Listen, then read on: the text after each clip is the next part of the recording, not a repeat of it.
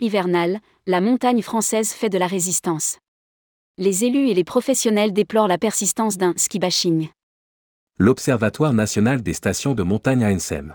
Atout France dévoile de bons résultats de fréquentation pour l'hiver 2022-2023, malgré un contexte social, économique et climatique plutôt défavorable. Il n'en reste pas moins que les élus et les professionnels de la montagne se disent victimes d'un mauvais climat qui affublerait le secteur de tous les maux environnementaux. Rédigé par Bruno Courtin le vendredi 21 avril 2023.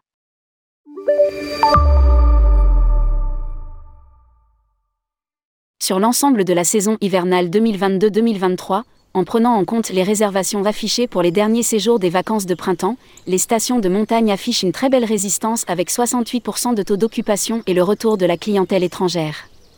C'est un peu moins que l'an passé, marqué par le retour de tous les skieurs frustrés pendant deux saisons, mais cela aurait pu être bien plus négatif compte tenu des conditions climatiques de Noël, noyés sous des déluges de pluie, et d'un contexte social et économique qui devrait pousser à la prudence. Les adeptes de la montagne, skieurs invétérés et familles en quête d'altitude et de ressourcement ont répondu à l'appel des massifs. C'est une heureuse confirmation pour Jean-Luc Bosch, président de l'ANSEM, qui regroupe les élus de la montagne. Alors qu'au cours de l'hiver, le manque d'éneigement s'est fait ressentir sur certains massifs, nous réalisons malgré tout une bonne saison. Il est important de souligner que les taux d'occupation de la saison dernière se situaient à un niveau exceptionnel pour de nombreux massifs. Cette bonne fréquentation, nous la devons aux efforts fournis par les élus et professionnels de la montagne pour sécuriser l'activité ski tout en diversifiant l'offre de loisirs pour répondre aux attentes des vacanciers. Lire aussi, Valérie Pommier, nous allons devoir sortir de la manne du ski. Une saison marquée par le retour de la clientèle internationale. Le remplissage a été meilleur qu'en 2021-2022 pour les villages clubs, 74% vs 67%, et les hôtels, 70% vs 67%. En revanche, les hébergements loués entre particuliers apparaissent en repli, avec un taux d'occupation de 44% contre 49% en 2021-2022. Les résidences de tourisme affichent un taux d'occupation de 81% contre 82% et les meublés loués en agence reculent légèrement de 68% à 66%. D'or et déjà, une bonne partie des stations sont armées pour s'adapter à l'aléa des neigements. Ce qui a permis de maintenir 51% des pistes ouvertes à Noël et 75% en février. Selon les données de l'Union Sport et Cycle, l'activité de location de ski est en léger recul, moins 4% en volume, et masque des écarts importants notamment entre les loueurs de stations d'altitude, qui progressent avec le retour de la clientèle internationale et ceux des stations de moyenne et basse altitude, fortement pénalisés par le manque de neige. Les activités nordiques se maintiennent de leur côté à un bon niveau dans la lignée des deux saisons précédentes. Les performances sont aussi soutenues par le retour de la clientèle étrangère, britannique et néerlandais en tête, qui a compensé la baisse de la venue des aficionados français, moins 4% de nuitées. Lire aussi, cet hiver, la montagne n'a pas tout gagné, mais ça va bien. L'éneigement contrasté selon les massifs entraîne à se poser des questions.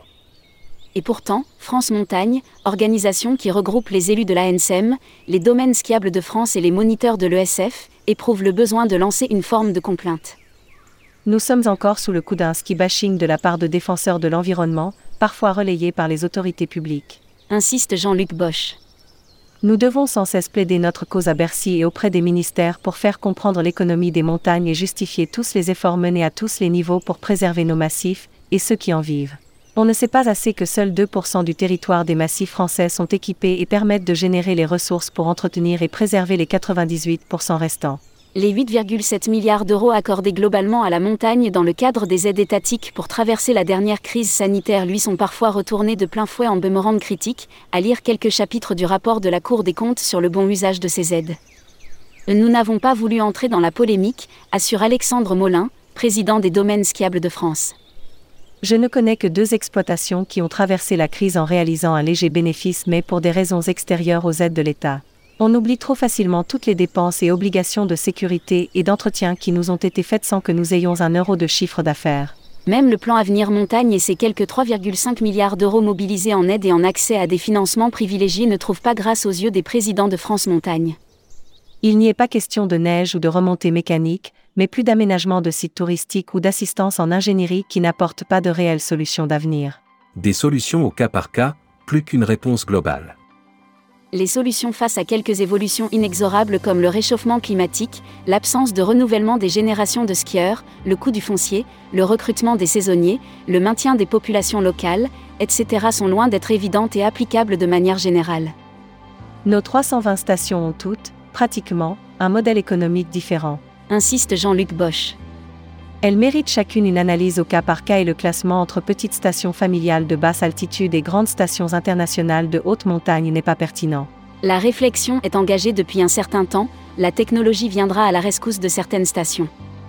Une orientation du modèle économique en sauvera d'autres, mais rien n'est encore réglé sur la durée.